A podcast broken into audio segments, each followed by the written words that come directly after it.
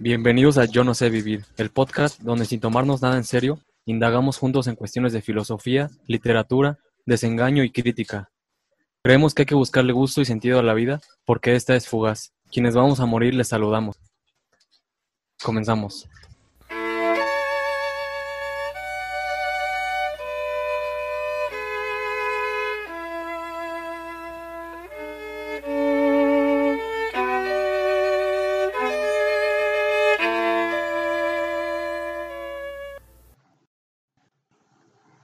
Damos la bienvenida.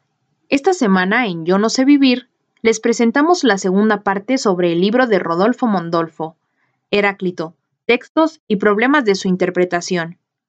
Nos adentramos en las diversas perspectivas sobre las mismas acciones en comparación a un solo orden valorativo, y el uso incorrecto de las personas para juzgar con ello las acciones ajenas, así como en la filosofía bidireccional de Heráclito y su trascendencia hasta nuestros días.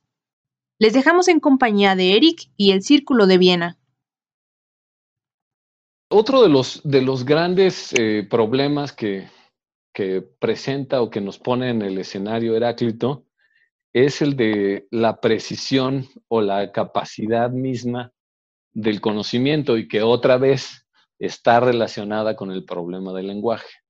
Si es posible que aquello que yo sé o que conozco o que entiendo eh, realmente tiene una base o verdad, de veracidad que me permite actuar con respecto a ello como si fuera verdadero, sin temor a meter la pata. O si al contrario, esto que creo saber siempre está relativizado por una cierta postura cultural, ideológica, un deseo, una falta de información, si todavía es perfectible. Es decir, si eso que, llamamos conocimiento en verdad o en realidad es algo que podamos eh, tener por válido o no. Si existe un criterio uniforme para decir esto es conocimiento, esto está bien dicho, esto se sabe, y otras cosas respecto de las que decimos esto no está bien dicho, esto no se sabe, no debes actuar de esta manera. Eh, al, respecto, hay, varias sentencias de, eh, Heráclito que me parecen eh, muy importantes en este respecto, sobre todo porque hacen parecer a la verdad como algo inaccesible o como algo, eh, si no inaccesible, que depende de, como lo dijo Santiago el otro día, del, del consenso.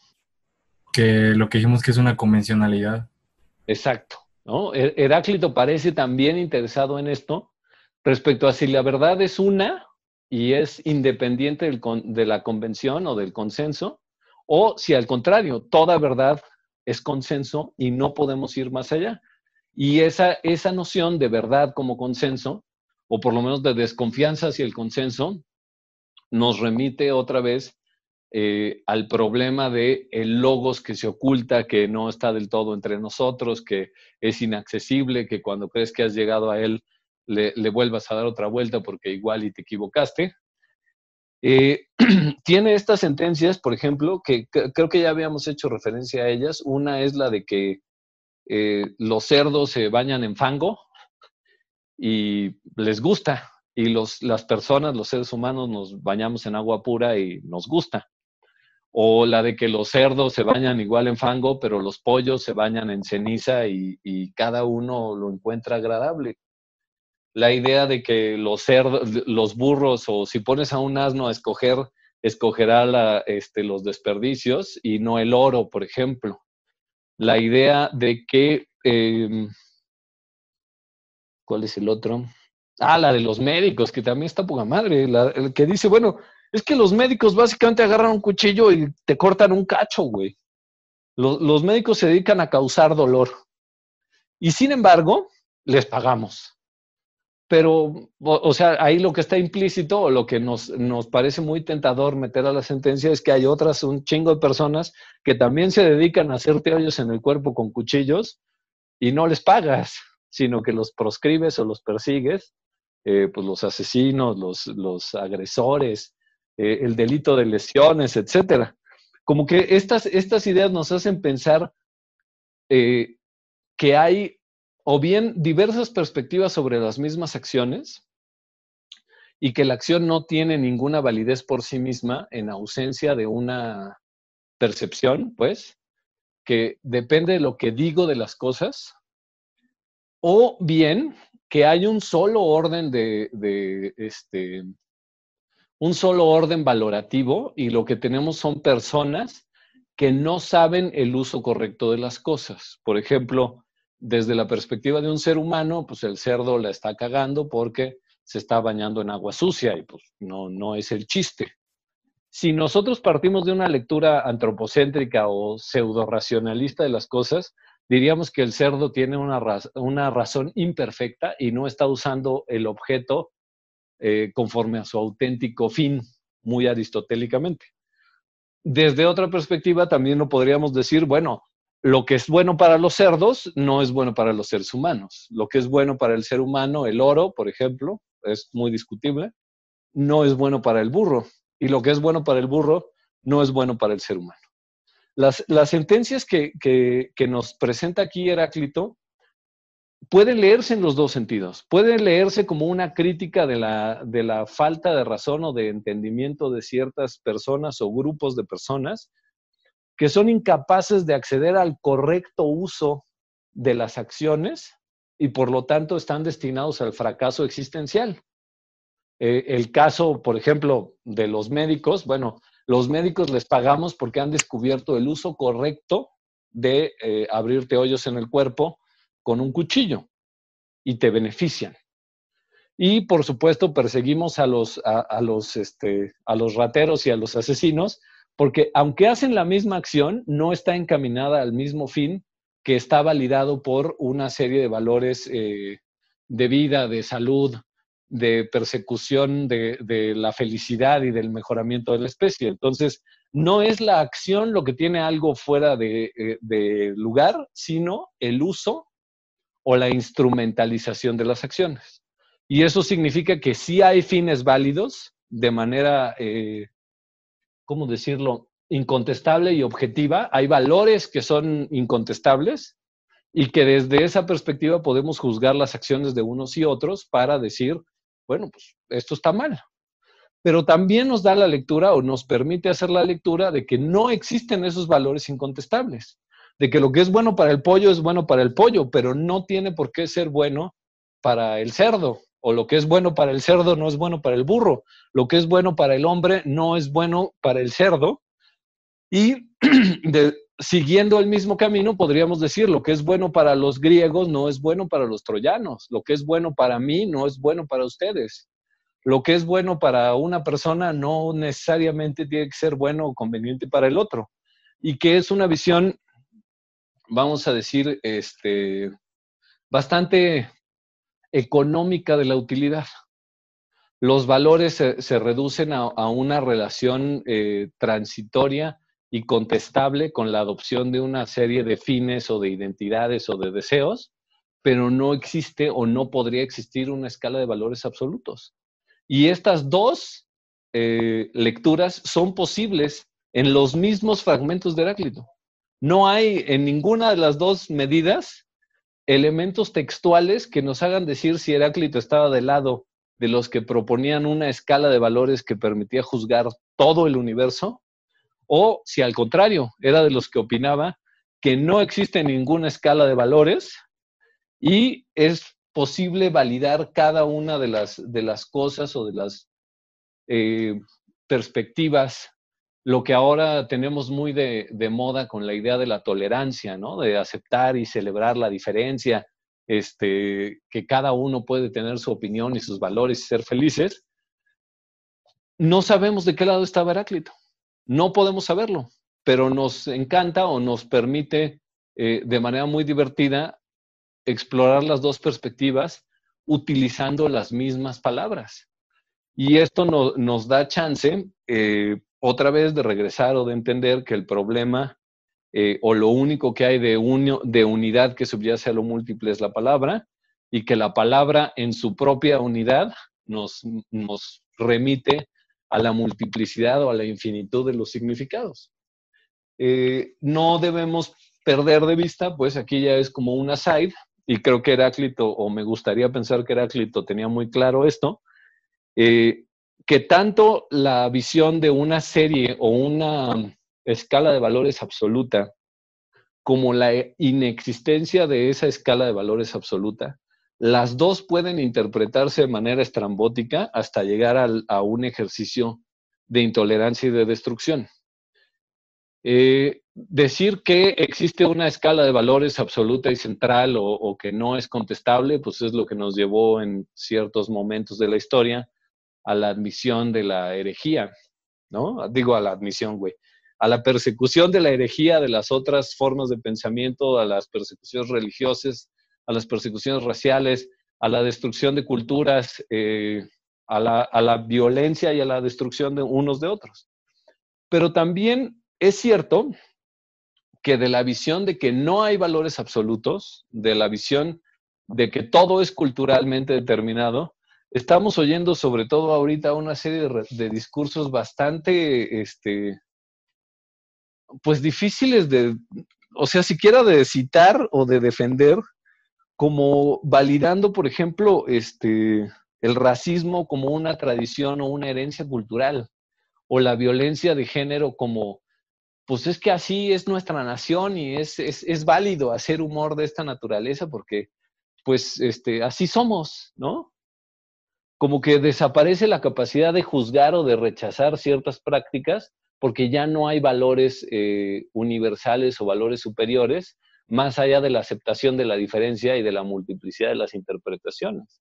Y ahí donde todas las interpretaciones son válidas, pues yo puedo decir que es libertad de expresión, bueno, no yo, sino estos marihuanos que andan por ahí en el mundo, diciendo, pues es que es libertad de expresión hacer una eh, manifestación vestidos de Ku Klux Klan, o es libertad de expresión ponerme la suástica y hacer un desfile, porque libertad de expresión.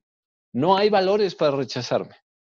Y sin embargo, esa, ese, eh, la búsqueda también de una unidad valorativa o de una unidad de, de juicio sobre las acciones y los pensamientos humanos también nos lleva, otra vez, es el origen de estos discursos que ahora se están queriendo esconder detrás de la multiplicidad de las interpretaciones y las valoraciones, cosa que, híjole, no, no, no sé a dónde vamos a llegar, pero Heráclito nos sigue recordando, o, desde allá, desde hace varios mil, hace más de mil años, Heráclito parece, o a mí me parece que ya estaba consciente, de que la única respuesta es no quedarte con una sola de las dos interpretaciones, sino vivir en paradoja, seguir en la, en la interpretación o en la búsqueda de una armonía de los contrarios y de una unidad que a lo, que subyace a lo múltiple.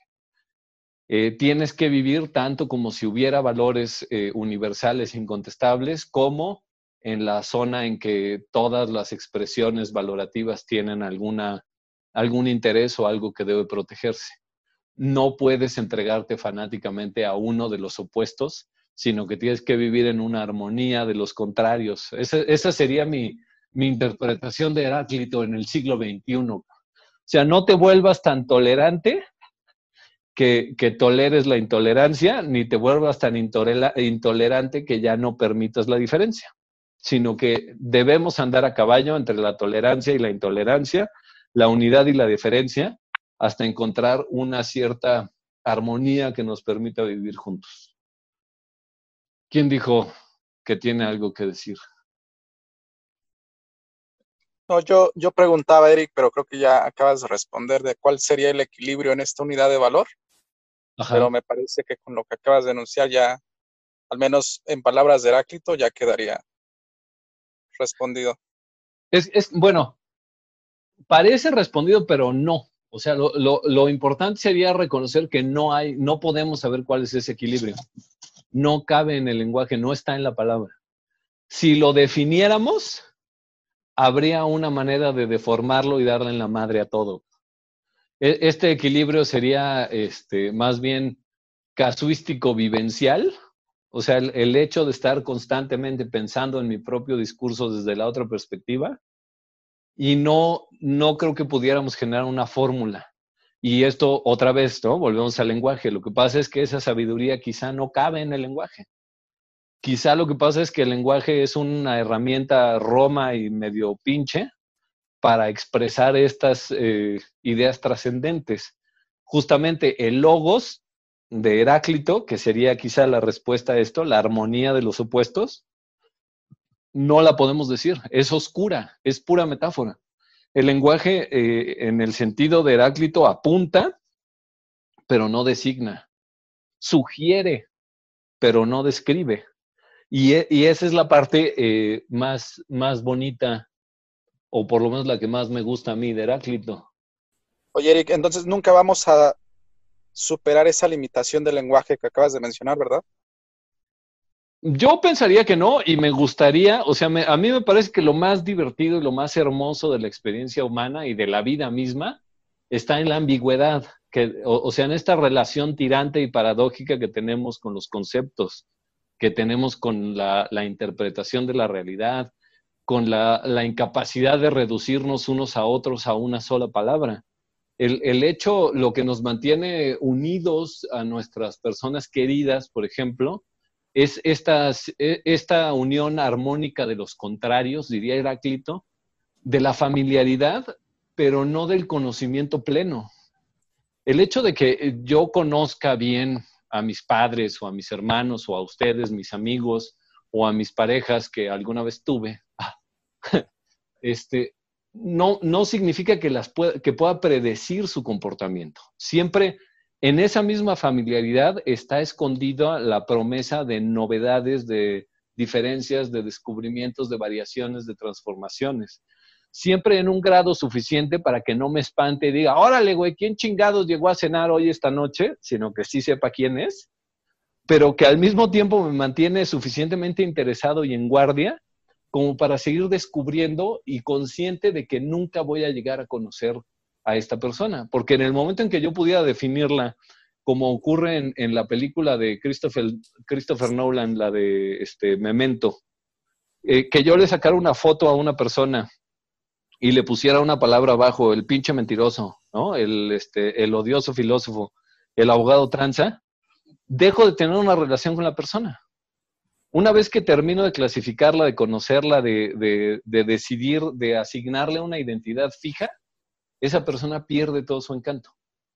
Mientras que la, la relación tirante de familiaridad y extrañeza es lo que nos mantiene unidos unos a otros.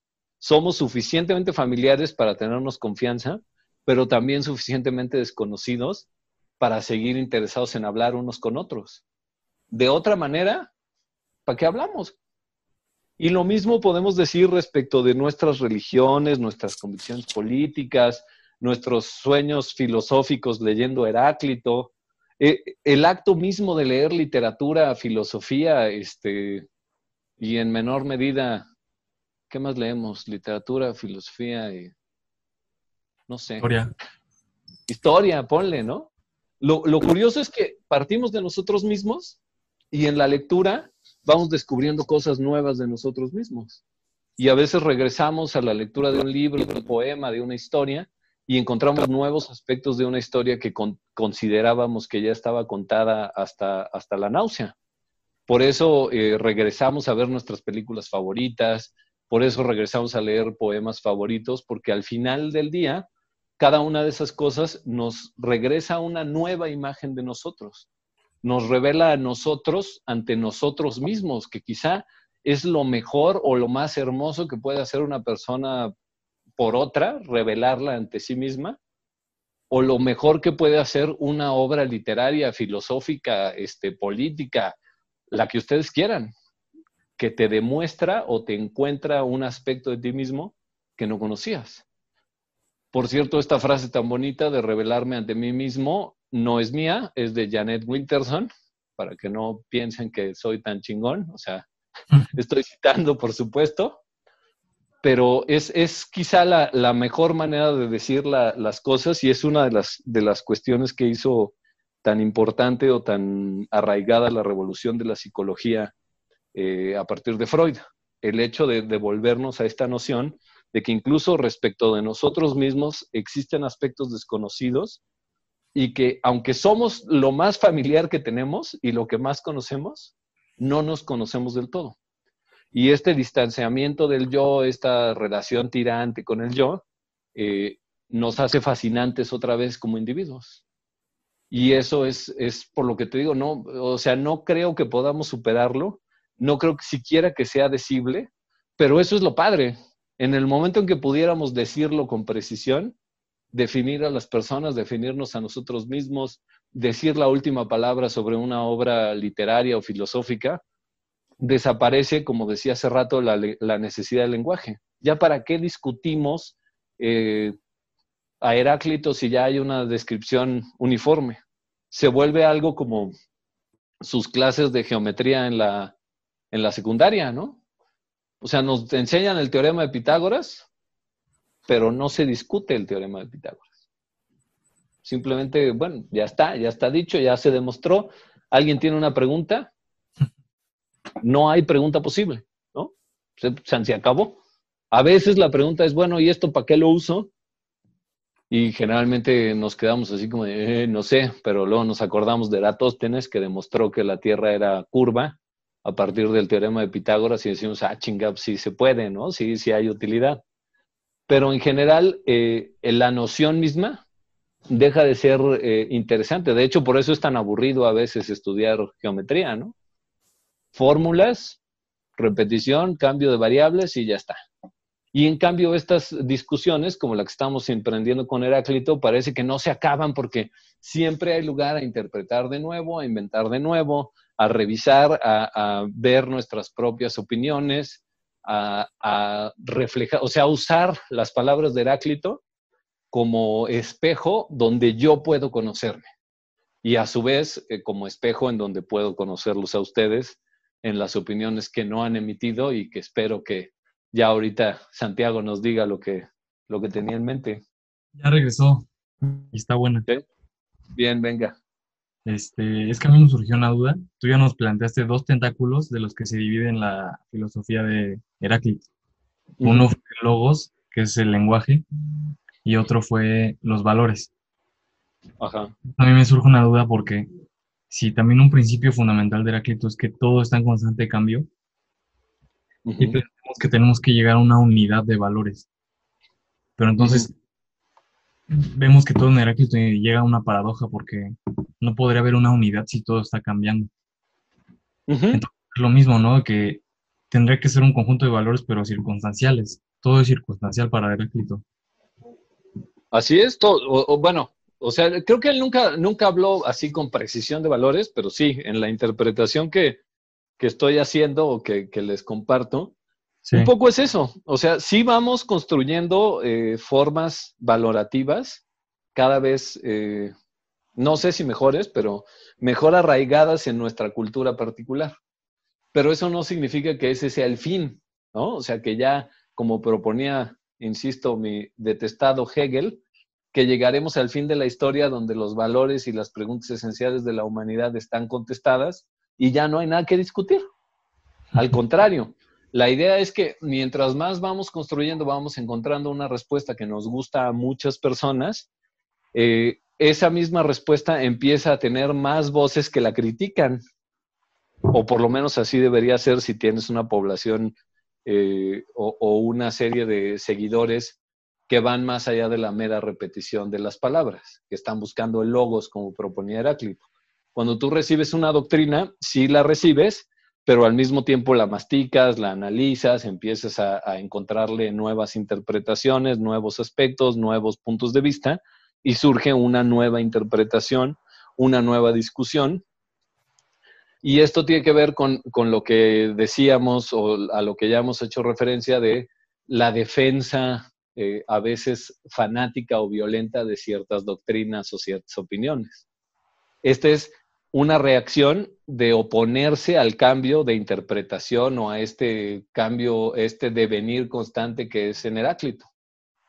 ¿Sí me explico? Este sería el deseo de, ponerle una, una pinche represa al río de la existencia y decir, ni madres, de aquí no nos movemos.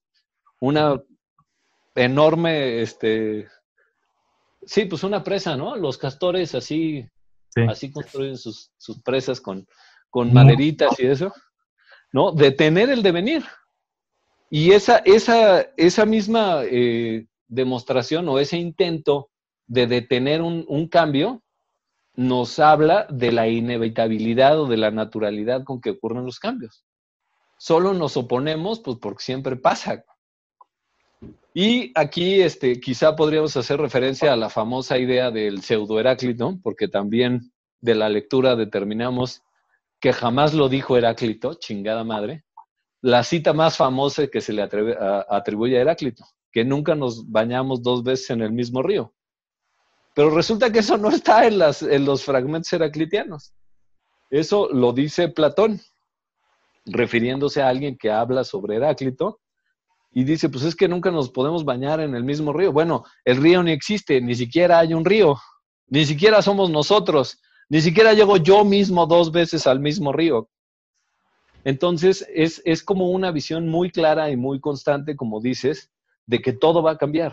No solo los procesos naturales, sino también las, las construcciones intelectuales, valorativas, filosóficas, históricas, este, económicas, que es casi todo lo que le interesa a la filosofía. Incluso, y esta es, es una de las cosas que, podríamos eh, rescatar también de Heráclito, pues es una de las, de las bases del discurso científico, la posibilidad de su propia falsedad, la falsificabilidad. O sea, incluso el, el discurso más estable, entre comillas, que tenemos, el más objetivo, parte de la idea de que mañana vamos a descubrir algo que nos demuestre que no estábamos del todo en lo correcto. Y es esta misma relación paradójica de Dante, de construir una verdad bajo la suposición de que esa verdad va a cambiar o de que es contestable o es falsa y que otra vez llegará otra verdad y otra verdad y otra verdad y otra verdad. Un poco la estructura de las revoluciones científicas de Kuhn, etcétera. Bueno, ya eso ya es irme muy lejos. Pero es, es algo que encontramos claramente en Heráclito y no en otros pensadores presocráticos como Parménides, ¿no? Ese güey al que tanto despreciamos, porque él opinaba que no, güey, que la verdad es una y, se queda y se repite y está en el lenguaje. Entonces, me parece mucho más rica la, la, forma de ver el mundo y mucho más cercana a nuestra propia experiencia paradójica del arte, de las personas, de las relaciones humanas, de nuestra propia relación con las ideologías, de nuestra propia relación con la identidad, esta armonía de posibles eh, contradicciones. Eric. Sí. Y adelantando un poco más, creo que, ustedes qué pensarían? Porque creo que este problema también lo recoge Aristóteles, de querer unificar todo. Y bueno, se dio cuenta que los objetos en el mundo cambian, las palabras cambian, entonces lo que él quiso idear fueron, bueno, las ideas, ¿no? Por eso propuso las ideas, que fuera lo que no cambia. Sí, o sea, Platón, ¿no? No, pues Aristóteles con el topos uranus. No, ese es Platón. Sí, o sea, Platón lo que propone es que hay un mundo que no cambia, el topos uranus, el mundo de las esencias. Pero también Aristóteles planteaba un, universo, eh, vamos a decir, estable, en el sentido que ya hemos comentado de que eh, la lógica o la, la forma dialéctica de pensamiento era una aproximación a la verdad, ¿sí? Y, la, y en este caso la verdad incluye la uniformidad de interpretación, por eso los tratados de lógica, este, la respuesta a los problemas aristotélicos, la construcción de esencias, etcétera, todo eso es, habla de una, una cierta finalidad de las cosas. Por eso también Aristóteles tenía muy claro esta idea de la potencia y el acto, por ejemplo, que el cambio existe de la potencia al acto, pero la esencia de la cosa es la misma. Lo único que falta es el grado de perfeccionamiento. Pero en eso sí, los dos, Platón y Aristóteles, se aferran un poco más. A lo mejor, por supuesto, bueno, cada uno tiene sus bemoles y habría que meterse este, con bisturí a la ideología de cada uno de los dos. Pero yo creo que sí. los dos tienen esta aspiración de estabilidad completa que no encontramos en Heráclito. Y que como ya decía yo este, la vez pasada, parece que es la que guió la filosofía eh, más o menos hasta el siglo XX o a finales del XIX. A lo mejor, vamos a decirlo con sus bemoles, hasta Hegel, que se atrevió otra vez a meter la contradicción y la, la, este, la dialéctica de tesis, antítesis y síntesis, como un elemento necesario en la filosofía. Porque antes nada más había tesis y defensa de la tesis, demostración de la, de la falsedad de una tesis para poder proceder a otra, pero no había esta necesidad constante de revisión. Había construcción de cánones, de grandes narrativas, de, muchas cosas que no eran sino repetición o reiteración del platonismo y de, de, la visión aristotélica. Y aunque ya le eché su flor a Hegel, pues no debemos dejar de lado que Hegel termina en la misma en el mismo problema, ¿no? la, construcción de idea del espíritu, la construcción del fin de la historia, del sentido de la historia, nos hablan de una visión eh, uniforme que no da lugar o, termina por, este, superar al final de los tiempos a la paradoja o encontrar en la, en la desaparición de las oposiciones, en, en la última síntesis del todo, el logos o el espíritu y que no es eh, propiamente lo, eh, en el mismo sentido en que lo manejaba Heráclito, como algo que nunca iba a desaparecer. Entonces, para terminar, esta es mi, gran conclusión, espero que tenga sentido, a ver si no vale madres, es que eh, de todos los fragmentos, de toda la, sabiduría heraclitiana, lo único que puedo sacar en claro es que siempre regresamos al lenguaje, que el problema principal, el problema central eh, es el lenguaje. La pregunta esencial es si conozco al mundo cuando hablo del mundo o lo único que estoy conociendo es el lenguaje con el que hablo del mundo, pero estoy radicalmente separado del mundo. Aquí tenemos una, oposición conceptual como si el mundo y el lenguaje fueran cosas eh, opuestas o en combate, como si cambiara de identidad, como si este, estuviera separada una cosa de la, otra, pero no se nos debe olvidar que el, lenguaje existe en el mundo, o sea, que el lenguaje es parte del mundo. Entonces, esta relación tirante que, contravendría la lógica aristotélica de que el contenido nunca, nunca puede superar el continente, es decir, lo que está en un sitio no puede abarcar mayor espacio que lo que el sitio en el que está, el lenguaje está aspirando constantemente a, superar ese límite y a contener su propio continente. O sea, si el lenguaje está contenido en el mundo, lo que está buscando el lenguaje constantemente es contener al mundo. Y esa sería una noción eh, aberrante en lógica, pero que para la visión heraclitiana que, que a mí me surgió de su lectura, es que, pues no, efectivamente, esta aspiración paradójica, contradictoria, es una forma de armonizar los opuestos y que esos opuestos están en mucho determinados por nuestro lenguaje o por nuestro malentendido del mundo y no son necesariamente objetos o, situaciones reales que respondieran al logos auténtico del universo, sino solo a estas interpretaciones medio pinches que hacemos, como ya dijimos antes, ¿no? Respecto, el hombre no, los niños son respecto de los adultos en el entendimiento, como los adultos son respecto de los dioses.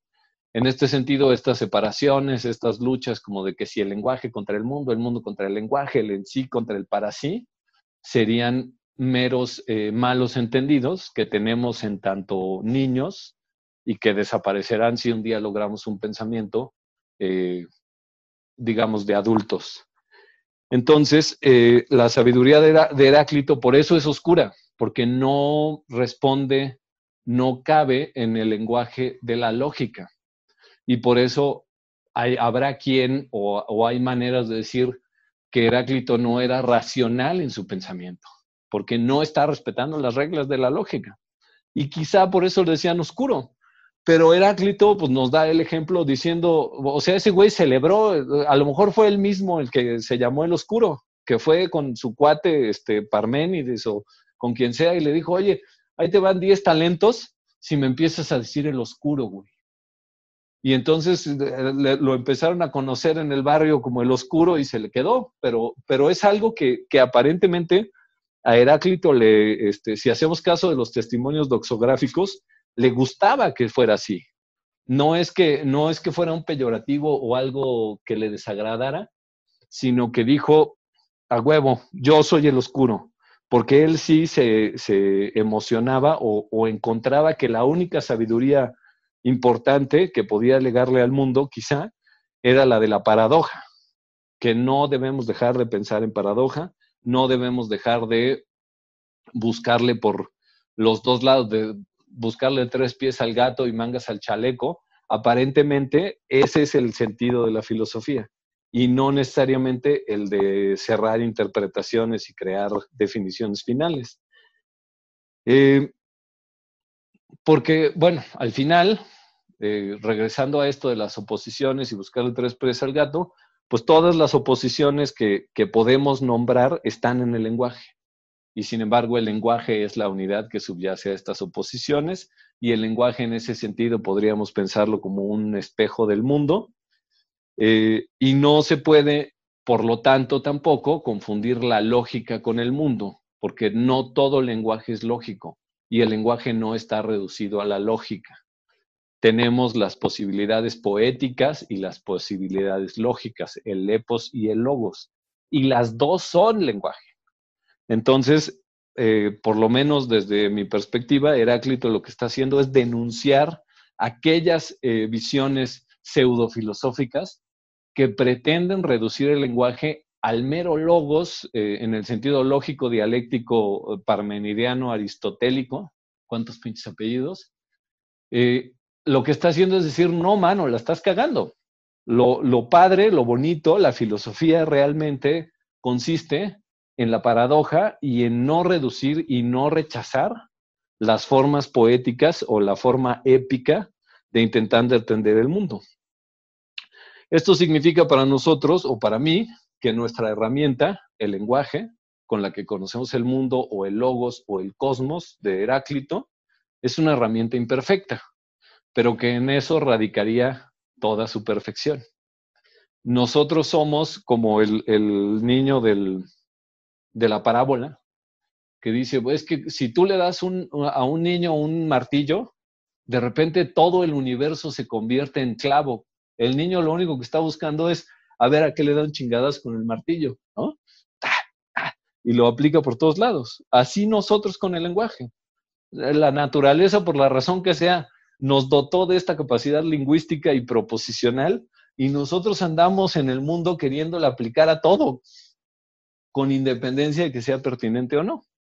Entonces tenemos una herramienta que sí, quizá es imperfecta para conocer el mundo, pero eh, la estamos usando y estamos encontrando nuevas formas, nuevas maneras cada vez más ricas de enriquecer el mundo más, más que de describirlo o de reducirlo. Lo que queremos es multiplicarlo.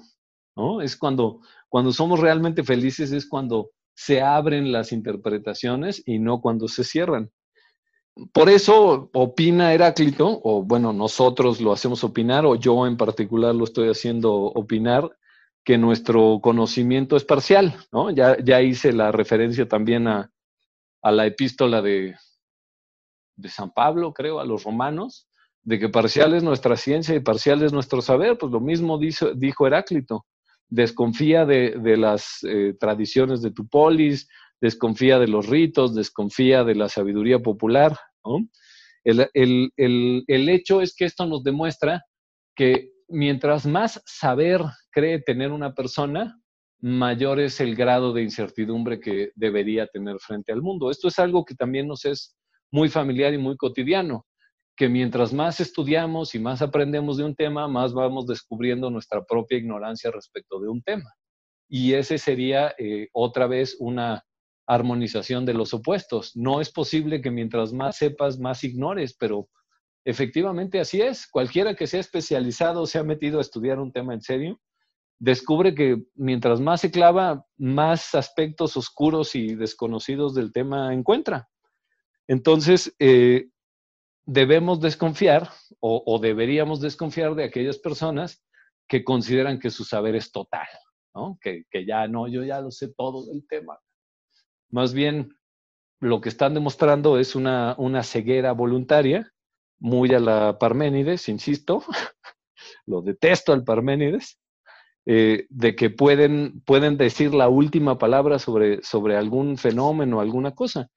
Y eso, bueno, Ya, ya aquí muy jalando de los pelos a, Heráclito, podríamos decir que esta es la base o este es el, retorno al que llegamos con la, invención de la posmodernidad, esta apertura a otros discursos, del estudio de la alteridad, el cambio de las tradiciones, la generación de otras narrativas, la forma de crear poesía desde otras perspectivas, eh, la lucha contra las formas, la destrucción de los cánones, la poscolonialidad, este, N cantidad de, revoluciones eh, ideológicas que lo que nos han permitido es rechazar eh, estos valores que parecían monolíticos, estas interpretaciones del mundo que parecían incontestables, y regresarnos otra vez a la necesidad de encontrar una, un justo medio, muy a la Aristóteles, pero me gusta más una armonía, como decía Heráclito, entre las visiones del mundo que parecen defender eh, una interpretación uniforme y la validación de otras opiniones, de otras formas de entender el mundo y recoger lo mejor de los dos mundos posibles, conscientes de que es paradoja, de que siempre estaremos en cambio y de que, pues sí, como dijo Heráclito, nuestra relación con el logos es tirante porque le gusta esconderse y aquel que cree que ya llegó al logos, ese güey es el que está más lejos de encontrarlo. Gracias por escucharnos. El equipo de Yo No sé vivir les recuerda que este contenido es únicamente cultural. No olvides seguirnos en Instagram como Yo No sé vivir podcast, en tu plataforma de podcast preferida y leer nuestro blog. Eso nos ayudaría bastante.